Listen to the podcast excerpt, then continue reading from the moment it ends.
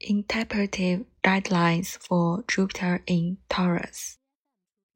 Seeks to grow and to improve oneself through productivity, steadiness, and reliability.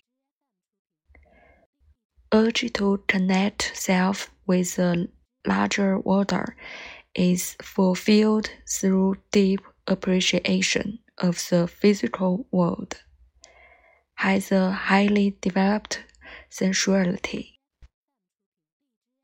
Attempting to improve life solely through money, positions, and luxury can lead to an overly materialistic attitude and wastefulness.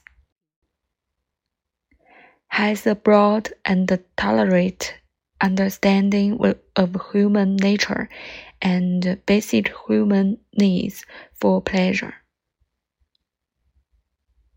Trust in life is enhanced by communication with nature and a simple existence.